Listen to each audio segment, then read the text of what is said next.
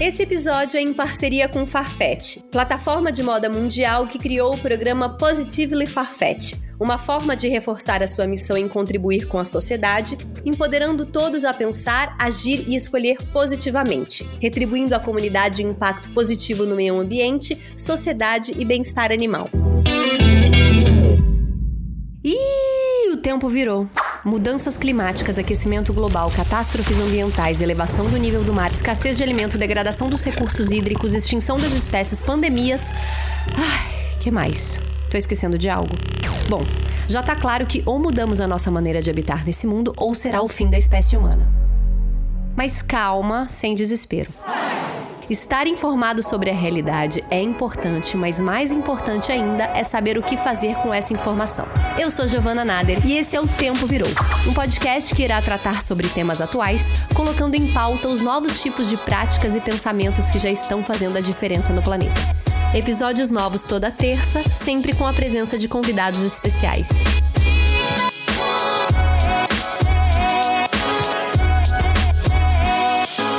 Gente, chegamos no nosso penúltimo episódio dessa primeira temporada. Já foram 29 episódios desde que a gente colocou em prática esse projeto antigo que eu tinha de ter uma plataforma onde eu pudesse conversar com pessoas maravilhosas sobre temas diversos dentro desse grande guarda-chuva que é o ambientalismo. 29 episódios gravados com muito afeto. E afeto vai ser um dos nossos temas do episódio de hoje. Eu já anunciei aqui oficialmente que a gente vai ter sim uma segunda temporada no ano que vem, onde a gente espera trazer muitas novidades, muitos convidados bacanas, abordar novos temas que a gente não conseguiu abordar nessa primeira temporada. Então é um climinha de despedida passageiro para a gente voltar cheio de força e com as esperanças renovadas no ano que vem. Mas falando do episódio de hoje, eu vou conversar com uma pessoa muito querida, que desde o início desse projeto, ele já era um dos primeiros nomes que eu selecionei para entrevistar, porque ele tem uma abordagem muito interessante sobre quais devem ser os valores norteadores da nossa sociedade atual, no âmbito do consumo e no nosso modelo de organização econômica e social. É uma nova forma de pensar que o seu próprio criador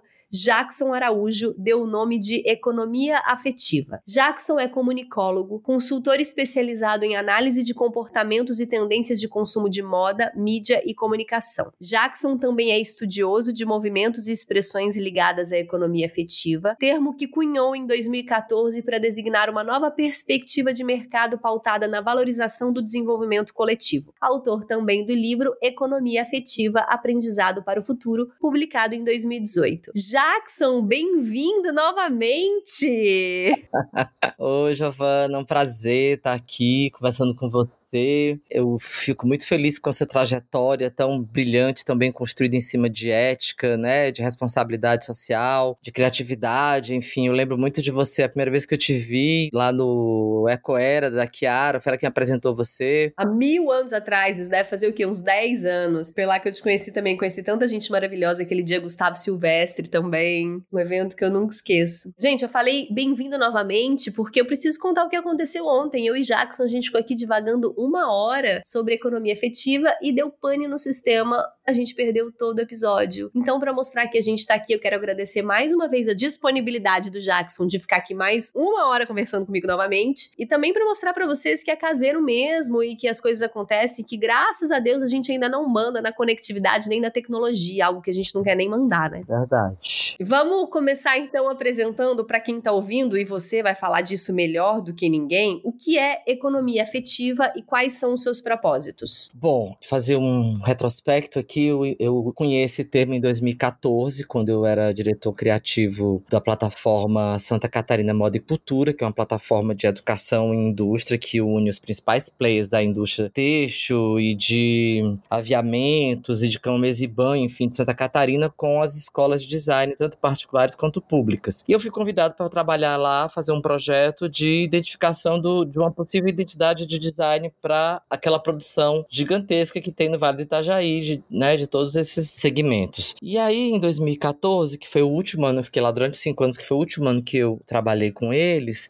eu criei uma, uma, um exercício, porque a gente juntava os estudantes de, das escolas de moda e design com orientação de um professor e um time multidisciplinar que vinha da fábrica, das indústrias, né? Era muito legal que tivesse estilista, designer, povo de, de visual merchandising, costureiras, modelistas, enfim. Quanto mais com gente da contabilidade, quanto mais gente viesse da indústria para ser impactado mensalmente com os workshops criativos que a gente fazia, né? Discutindo tendências de comportamento, discutindo caminhos filosóficos, pensamentos antropológicos, enfim, a gente juntava tudo dentro de um workshop mensal, que às vezes era para 200 pessoas de uma vez, às vezes era uma semana inteira dividindo em grupos. E eu trouxe para esses grupos nesse ano de 2014 para a gente começar a trabalhar a ideia de um jiu-jitsu cultural, que era basicamente encontrar pessoas, grupos, enfim, criativos de diversas áreas e segmentos lá em Santa Catarina que tivesse é, aplicado o jiu-jitsu cultural, ou seja, encontrado uma fraqueza, uma deficiência do seu negócio transformado numa estratégia de vitória. E um grupo me trouxe um cara que chama Jairo Lumertz,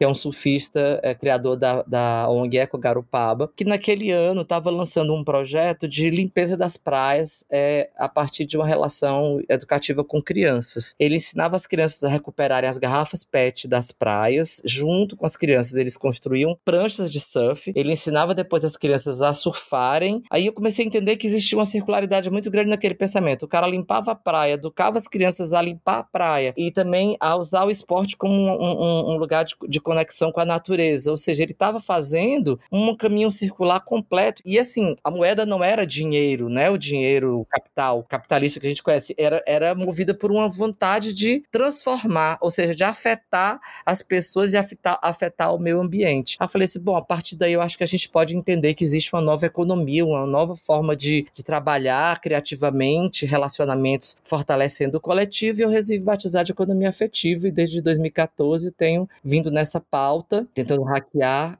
o sistema da moda de uma forma mais humanizada. Tudo que você está me falando me soa muito como uma economia circular, né? Que agora está muito em voga e falando muito, e que tomara que seja isso a economia daqui para frente. Mas em 2014, né, tudo isso era mato. E não era só uma economia circular de produtos, né? Você tá falando uma circularidade de pessoas, onde as pessoas que eram ensinadas a fazer também usufruíam daquilo, né? Exatamente, é um ganha-ganha, né? Eu tô participando do processo, o processo é horizontal, a gente divide é, é, lucros e, e ônus, né? A gente tem que estar tá junto na, na, na, na, na mesma linha, trabalhando colaborativamente para criar soluções é, inovadoras de impacto positivo, tanto para o meio ambiente como para as pessoas envolvidas. Esse é o grande desafio da gente. Que a gente está falando aqui, né, dentro de um conceito de negócio, de, enfim, mercado. Eu poderia implementar essa economia afetiva no meu individual? Como se coloca essa questão é, dentro dessa sociedade atual de cada indivíduo? Então, o ponto de partida é realmente o indivíduo, né, o que a gente chama de pessoa no nosso projeto, né? O, o ponto de partida é essa transformação pessoal que faz com que você seja convidado a participar exatamente desses sistemas que eu chamo de virulência positiva, onde a gente vai se afetando uns aos outros e afetando e sendo afetado pelo meio ambiente, pelo ecossistema onde a gente está inserido. Então, o ponto de partida realmente é o cuidado com o ser humano, é o cuidado com o indivíduo para que ele possa se entender agente e paciente desses processos todos de transformação. Um dos grandes desafios da gente é que eu sempre coloco como uma, uma espécie de metodologia ou, ou enfim, é caminho a ser seguido na economia afetiva é que a gente pare de pensar no faça você mesmo, né, que é um, um jargão que a moda ama faça você mesmo, do it yourself. A gente aqui gosta de falar faça com os outros e faça para os outros. Que a gente consegue fazer a mudança é nesse lugar. Ai, que lindo isso! Total. E aí você me cria, então, depois de criar todo esse conceito lindo, me vem trama afetiva, né? Onde você orienta grupos multidisciplinares que desenvolvem muitas soluções práticas, inovadoras, com foco na sustentabilidade, principalmente na indústria têxtil, né? Que é uma indústria altamente poluente, que tem muitos gaps ali onde a gente precisa é, melhorar condições desde vida dos trabalhadores até cadeia de moda para ser menos poluente. Fala um pouco pra gente sobre esse processo, como é a sua experiência na trama afetiva? Então, é, Giovana,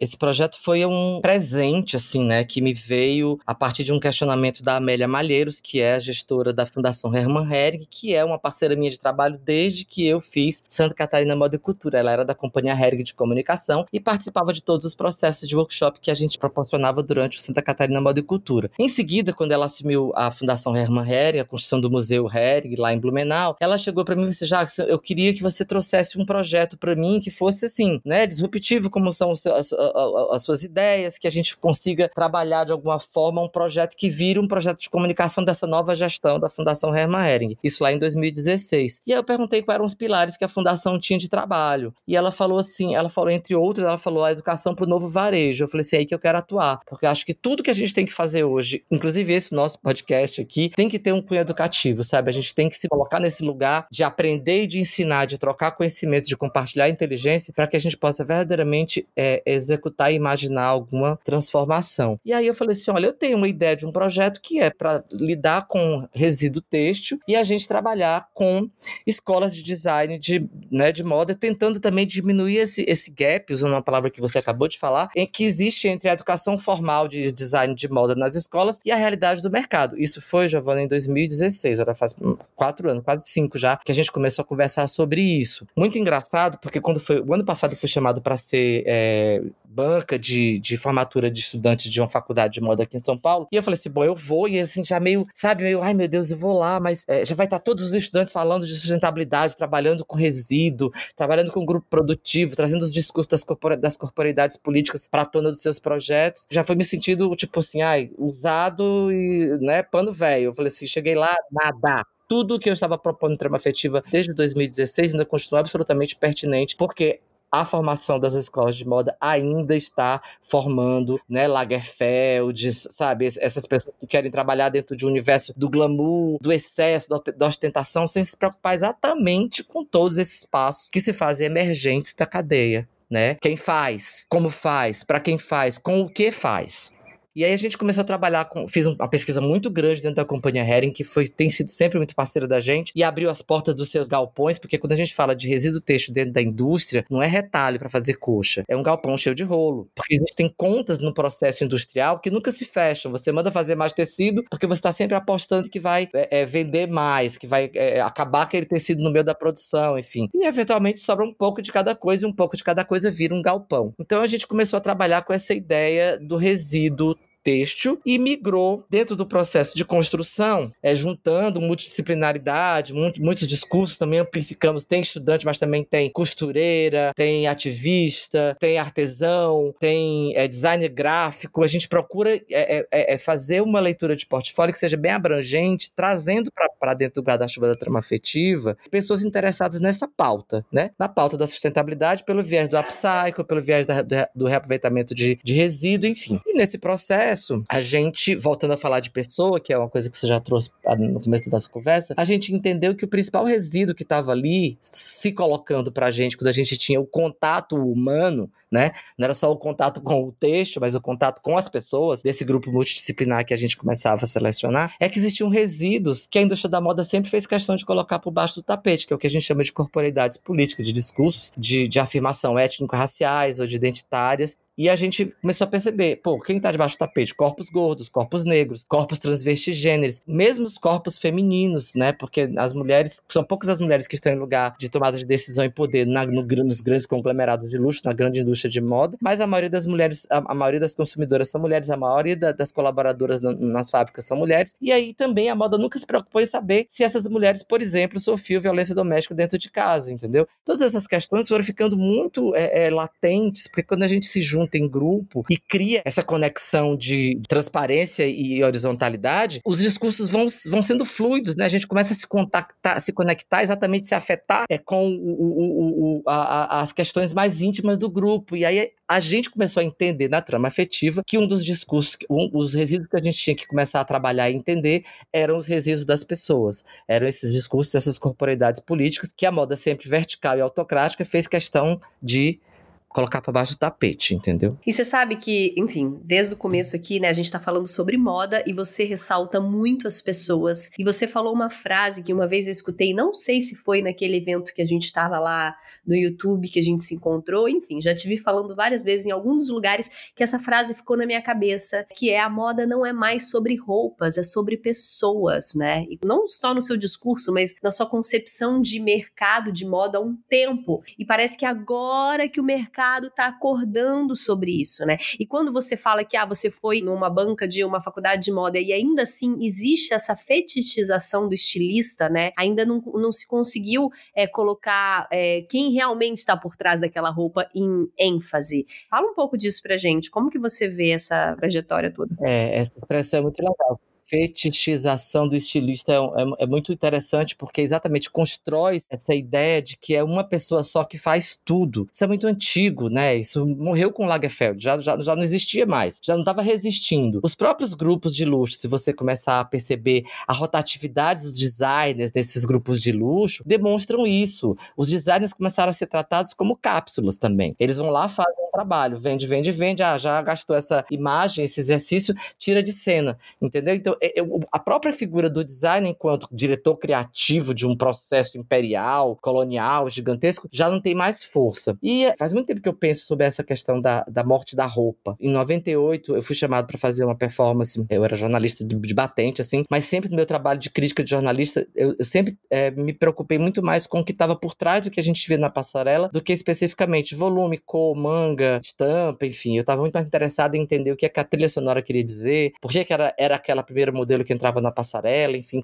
tentar mergulhar na cabeça de quem estava construindo aquele show, né? Tentando entender aquilo como uma projeção de um filme mudo, por exemplo, onde os atores não falam, né? Mas as roupas falam, a trilha sonora fala. Então você tentar entender qual era o diálogo que queria, que queria ser estabelecido a partir daquilo. Fui convidado para fazer essa, essa performance no lugar onde hoje funciona o Sesc Pinheiros, em São Paulo, que era para marcar o território, dizer que avisar que ali era um spoiler de que ia construir um centro cultural super, super importante, de, de, de, produção ativa e tal, e convid, me convidaram para fazer uma performance de moda. Eu fiquei super feliz, porque, enfim, tinha Felipe Glass, eh, Gerald Thomas, Kazuona, enfim, todas as pessoas eu tava lá, né? Recém-chegado do Ceará, com a minha cabeça cheia de ideia. E aí eu convidei só o povo do underground, só os, os, os, os é, é, dois estilistas do underground, um artista têxtil e uma fotógrafa pra gente fazer uma, uma, uma, uma performance que era uma ironia ao desfile. Já era naquele tempo uma falta de crédito que eu tava estava dando para apresentação em forma de passarela. E é, eu chamei de A Morte da Roupa, exatamente porque eu queria entender, eu queria é, é, mostrar naquele lugar que o que importava era quem estava por trás daquelas construções, né? Ou seja, naquela época a moda underground, que estava pulsando muito em São Paulo pela, por conta da, da cultura dos clubes, das drag queens e tal, era feita por jovens que estavam na noite que vendiam roupa para seus amigos. Então, era muito mais importante o conceito de grupo social, de rede social, efetivamente, do que da roupa em si, né? O mais importante eram as pessoas que faziam e compravam e que usavam e que se manifestavam politicamente nas, na noite, nas festas, com aquelas roupas, do que especificamente a roupa em si. Evoluindo agora para o Trama Afetiva 2019, quando a gente começou a construir a nossa, a nossa fala, o nosso conteúdo programático, eu fui, eu fui acionar esse lugar aí da morte da roupa, exatamente porque me estava muito incomodado, ainda que não fosse tão o acontecimento que eu vou citar agora, não tivesse acontecido naquele momento, mas em 2013, que foi a queda do edifício Rana Plaza, né, que revelou a morte de mais de mil trabalhadores, um aglomerado de confecções e condições subhumanas de trabalho, enfim, ali pareceu cada vez mais claro que a moda não mais podia ser sobre roupas, mas sim sobre pessoas. E eu trouxe esse pensamento, falei isso e a frase pregou, né, e virou um, um, uma espécie de jargão, assim, do que é a discussão da trama afetiva, o que é nosso desafio enquanto economia afetiva, que é pensar exatamente nos processos, em quem faz, com quem faz e para quem faz. E me dá muita esperança que eu vejo, assim, claro, né, o Rana Plaza aconteceu em 2013, mas assim, nunca é tarde, né, eu tô vendo agora, eu tô maratonando, ontem, hoje, não sei se você tá sabendo, que tá acontecendo o maior evento de moda sustentável do mundo, que é em Copenhague. Uhum. E eu sempre tive vontade, né, meu sonho era ir nesse evento, só que, enfim, por mil razões nunca consegui ir, e esse ano tá sendo gratuito e online. E aí eu tô maratonando, assim, então abriu, a primeira fala foi uma mulher de Nova York, super fodona do mercado, falando sobre o lugar dos indígenas na moda, sabe? Como que a gente, a moda precisa acordar para quem tá por trás. Enfim, esse é o discurso, claro, que em várias maneiras abordadas, mas a ética é o grande discurso, a moda ética é a grande pauta desse festival. Isso me dá muita esperança de que é, a gente sabe que a moda é um mercado muito vibrante, né? Até mesmo de tendência. A moda precisa ter novas tendências a cada ano, né? E eu acredito que as roupas já não serão mais tendências a partir do momento que a gente tem uma concepção de que a gente não não precisa mais de tanta roupa, né? A gente já tem roupa demais no mundo, a gente precisa de roupas que contem histórias, que valorizem quem faz. E aí eu vejo o Brasil num lugar muito protagonista. Se realmente a moda for para esse lado, eu vejo o Brasil num lugar muito protagonista na moda mundial, como, primeiro, arte indígena. Eu acho que cada vez mais devemos valorizar essa arte por diversas razões também, principalmente porque é um povo que está sendo totalmente dizimado. Usar a arte indígena, inclusive de forma política, os artesanatos, rendeiras, né? Quantas é, mulheres rendeiras essa arte que foi passada de família, de geração para geração. É, eu acho que aqui a gente tem um prato cheio pro artesanato. Como que se enxerga a moda nacional atual, para onde você acha que ela está indo frente a essa, enfim, esse grande consumismo global que a gente sabe que a gente vive, porém também com essa outra tendência de uma moda muito mais humana. Onde é que você acha que a moda nacional se situa nesse momento? Eu, são várias questões aí. Primeiro eu vou tentar decifrar aí a palavra moda nacional, né, que é uma questão que sempre me, me preocupa quando a gente fala de moda nacional, porque eu fico perguntando que nacional é esse? A gente está vivendo é, é uma grande onda migratória, enfim, novamente no mundo inteiro, por questões sociopolíticas, enfim, e o Brasil tem sido transformado novamente por, por uma nova onda de, de pessoas que estão chegando aqui, vindo do continente africano, do continente asiático, enfim, é, e mesmo da própria América do Sul, né? A gente está contemplando nessa moda nacional as costureiras bolivianas, a gente está é, é, contemplando nessa, nessa, nessa construção de uma moda nacional, de uma relação nova de nação, os refugiados da Venezuela.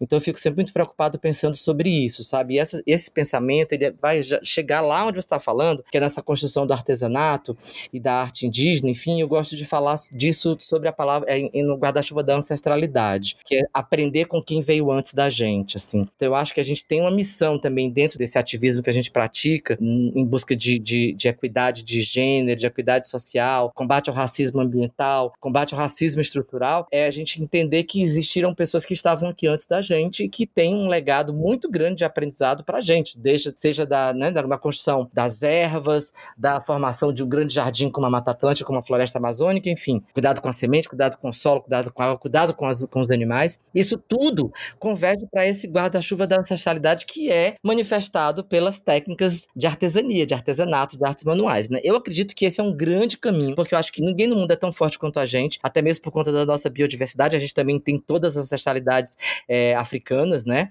Que nos ensinaram tantas coisas sobre religiosidade, sobre alimentação, né? Enfim, e agora a gente tem aprendido, e sobre música, essencialmente, no Brasil, e que a gente tem aprendido também com outras, é, é, é a partir dessa é, nossa luta contra o racismo estrutural, abrindo espaço para que essas pessoas tenham o seu, o seu lugar de fala e conquistem novos lugares de, de tomada de decisão e de poder é, não sendo somente capa de revista, mas também estando dentro das redações, também estando por trás da capa, maquiando, produzindo, vestindo, fotografando. Acho que essa é uma luta bem complexa. E tudo vai para esse lugar do artesanato, das, das artes é, gráficas também, é, das manualidades, que são as ancestralidades. Né? Eu acho que esse é um grande caminho, e principalmente, Giovana, quando a gente está passa desse período né, de infinitena, que eu tenho chamado, essa pandemia que não se acaba e tal, que a gente está sentindo falta do abraço, do toque, vai ser inevitável quando a gente conseguir construir novamente uma relação de proximidade, é, não sei quando nem como, é, de contato com as, com as roupas e com as construções vestíveis, enfim,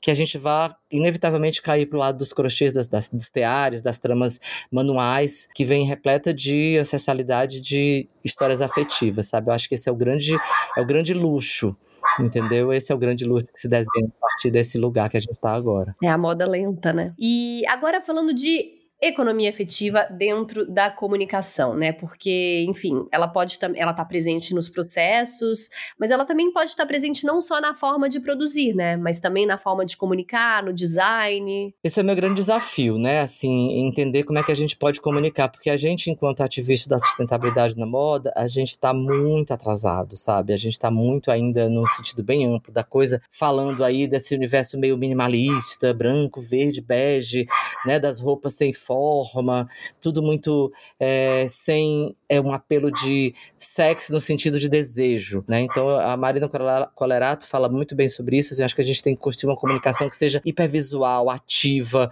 né? Que seja construir. E a gente só vai construir essa, essa, essa comunicação se a gente fizer exatamente sobre esse lugar do com os outros e para os outros. Que esse processo seja verdadeiramente colaborativo, coletivo e que traga de, linguagens diversas, que seja biodiversa, né? A comunicação, assim como a moda, ela tem que ser biodiversa, assim como a sociedade, ela tem que ser biodiversa, assim como a natureza, ela tem que ser biodiversa, né? É, esse é o grande lugar da resistência que a gente tem que construir, se entender parte desse processo. A comunicação tem que fazer parte dessa, dessa narrativa, né? A gente tem que entender como contar as histórias de uma maneira mais sexy para, muito, para que muitas mais outras pessoas possam entender que a gente não está querendo jogar pedra, a gente está querendo é mostrar que existem caminhos e soluções que são tão boas quanto essa de você somente chegar numa loja de fast fashion e, e comprar um pedaço da tua identidade que está pendurado num cabide sem saber o que está por trás daquele fio, que quando você puxa vai parar lá em Bangladesh, né? Então acho que a gente tem que aprender a. Por isso que eu falo sempre desse processo de educação, sabe? Eu acho que a gente tem que se colocar muito nesse lugar do sujeito, verbo e predicado.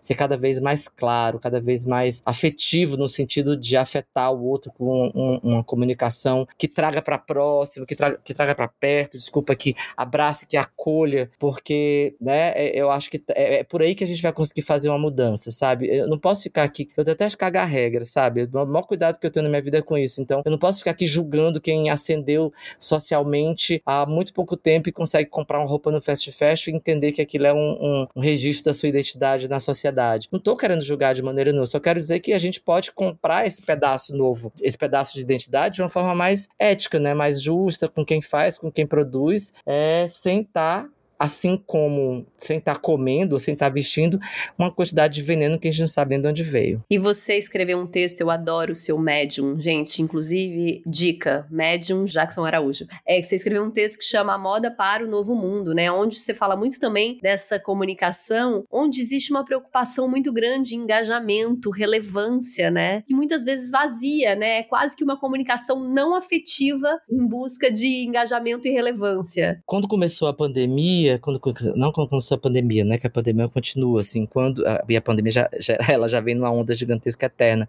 Quando a gente entrou num isolamento social é, para quem pôde ficar em isolamento social, enfim. Eu fui muito convidado para falar sobre o futuro, e aquilo começou a me dar uma aflição muito grande. Eu falei, gente, a única decisão de futuro que a gente tem que tomar, a única tendência de futuro que a gente tem que entender é permanecer vivo, entendeu? Porque se antes o futuro já era é, é, vulnerável, inconsistente, imprevisível, agora é mais do que nunca, assim. Então eu, fico, eu comecei a bater muito nessa ideia do presente, né?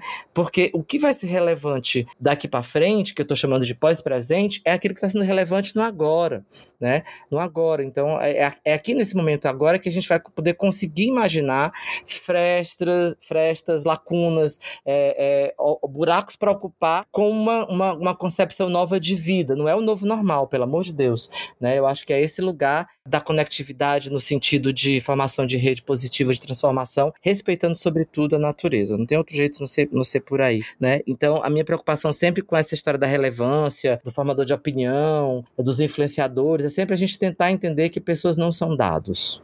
É, agora, Biblioteca Ecológica, esse nosso quadro aqui que tá, tem feito muito sucesso, as pessoas adoram. O que, que você trouxe pra gente de dica? Amiga, assim, pra mim, o grande mestre da vida é o Ailton Krenak. Ai, né? pra mim também. Indígena, que foi, enfim, ganhou um prêmio de intelectual do ano e tal. Eu eu recomendo todos os livros dele. Eu tô lendo agora pela terceira vez é, o mais novo, que é A Vida Não É Útil, onde tem um, o primeiro parágrafo, o primeiro capítulo fala sobre não se come dinheiro. Tem muitas reflexões interessantes é, no livro todo, de uma forma muito metafórica, ilustrada, divertida e leve de, de ler, mas que coloca você dentro de um lugar de reflexão muito grande sobre o meio ambiente, né, sobre a natureza, sobre como nós precisamos entender que somos parte dela e não apenas uma janela que se abre e você vê uma paisagem, né? O que acontece com ela está acontecendo com a gente e que, sobretudo, o dinheiro, assim como as roupas, não são comida, né? A gente não come essas coisas, entende?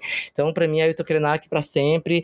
Também acho que quem não, não ainda acessou a, a bibliografia dele também deve ler o é, Ideias para Adiar o Fim do Mundo, enfim, que já vendeu mais de 50 mil cópias no Brasil, agora está sendo traduzido para o inglês, enfim, eu acho que é um... Eu sempre quando viajo, quando viajava, né, porque agora a gente está proibido de viajar, eu levava de presente para meus amigos o livrinho azul, esse primeiro dessa série na Companhia das Letras. Então, eu recomendo esse, A Vida Não É Útil, como uma grande bibliografia introdutória para entender as possibilidades de imaginar é, adiar o fim do mundo. E como ele fala com tanta calma do fim do mundo, né?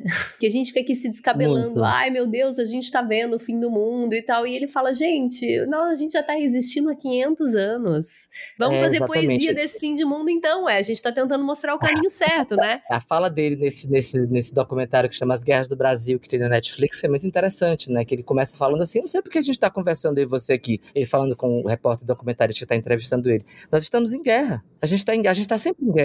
E, e, tem uma coisa muito interessante que eu acho que passa muito sobre essa questão da ancestralidade também, do entendimento da morte né? Que é um entendimento completamente diverso da gente que foi educado, enfim, a maioria das pessoas no Brasil é educada sob uma gerência católica, cristã, enfim, os indígenas entendem a morte como um outro, um outro lugar, assim, né? Um lugar de transformação. A vida está, inclusive na morte, a vida atravessa, a vida está no vento da brisa que corre, né? nas pessoas que você não consegue mais ver, porque elas transformaram em energia para é, o planeta existir, enfim. Então, é, eu acho que passa muito por aí esse conceito, né? Essa, essa, essa leveza de falar sobre sobre fim do mundo, que é magistral, né, gente? Assim, é, vamos, vamos realmente entender que a vida tá com a gente, que a gente precisa preservá-la de todas as formas, né? Assim, e lutar para que não que os negacionistas não continuem vencendo e que as matas não continuem sendo queimadas, que os animais não continuem, não continuem sendo incinerados vivos, assim. Eu vou dar então uma dica que é complemento do seu. Eu li recentemente um livro que chama Internacionalismo ou Extinção do Noam Chomsky. Sabe aquele filósofo sociólogo? Enfim, ele já tem 91 anos. Maravilhoso maravilhoso. E eu já li as entrevistas dele, sempre ficava muito inspirada por ele. E ele fez esse livro, é, enfim, ele é fininho o livro, inclusive, dá para ler num dia. E assim como os do Krenak também, ele faz um evento nos Estados Unidos que se chama Evento Chomsky, onde vão pessoas dos estados do mundo todo para escutar ele falar. E ele filosofa muito sobre essa extinção da vida, né? Que a gente é muito desesperador saber que a gente está muito próximo disso e que a gente tem é, grandes líderes, é, enfim, Trump, Bolsonaro Bolsonaro, né, onde existem um negacionismo gigante e que realmente podem, o Trump principalmente, pode acabar com o mundo se ele não mudar a forma de pensar ou se não for eleito Biden, né? Essas eleições estão me deixando muito ansiosa, essas eleições americanas. e uma das coisas que ele fala no livro, que eu peguei muito para mim, foi que, assim, a gente já sabe que, né, as pessoas perguntam, mas como fazer? A maioria do planeta que nunca teve noção do que tá acontecendo não sabe de aquecimento global, porque são palavras que afastam muito, né? Eu percebo por mim, quando eu coloco um post sobre aquecimento global, a gente percebe que as pessoas se sentem, não se sentem parte dessa mudança, porque realmente é algo muito grandioso, ou é algo que é melhor não saber que está acontecendo, porque se está acontecendo eu fico mais ansioso ainda. E ele então dialoga do tipo: olha, está acontecendo e a gente precisa comunicar isso. E a gente precisa ter calma nessa comunicação. Por mais urgente que seja essa mudança, e a gente sabe o quão urgente é, se a gente exalar um desespero, a gente não vai a lugar nenhum. E a gente precisa ter calma para principalmente educar educar, porque é o que você falou no começo, né? É uma educação. A questão ambiental é uma educação. Eu não me lembro de ter na minha infância, na minha escola, me ensinarem como separar lixo, consumir de maneira consciente. A gente nunca, né? A gente viveu num mundo consumista, materialista. E a gente precisa não só ser educado, como educar também, né? Reverberar essa palavra. E, e eu aprendi muito. Então é um, um, livro que eu indico para todo mundo, assim. Me mudou muito enquanto ser humano. E sou fã do Noam Chomsky. Quero te devolver com uma frase do Krenak desse, desse livro A Vida Não É Útil, que eu acho que também reverbera muito nesse, nesse lugar da gente de entender a moda como uma micropolítica, sabe? Ele fala o seguinte: em diferentes lugares tem gente lutando para este planeta ter uma chance por meio da agroecologia, da permacultura. Essa micropolítica está se disseminando e vai ocupar o lugar da desilusão com a macropolítica. Os agentes da micropolítica são pessoas plantando horta no quintal de casa, abrindo calçadas para deixar brotar seja lá o que for. É esse o nosso papel. É isso. Abrir fendas, abrir buracos de, de, de imaginação, sabe? Eu acho que a arte é a grande solução pra gente tentar tocar o coração das pessoas e comunicar com as pessoas de uma maneira mais simpática, digamos assim, né? É isso, e acreditar que a mudança vem da gente também, porque a gente, né, a gente plantando uma horta no jardim ou separando lixo, abre um portal pra gente entender mais sobre a macropolítica, pra gente pressionar quem a gente deve pressionar. Então não adianta só ficar culpando indústria, governo, marcas, né, enquanto a gente não faz a nossa parte. Somos parte disso tudo, né? Exato. Ai, olha, conversar com você, porque eu sei que a gente consegue aí estabelecer mais ponte, né, e, e, e se comunicar com mais pessoas e tentar trazer mais, pelo menos uns dois ou três no nosso bonde. Obrigada, viu? Amei refazer esse papo com você, porque eu tive a oportunidade de conversar mais. A gente até conversou outras coisas que a gente não tinha conversado ontem. Isso.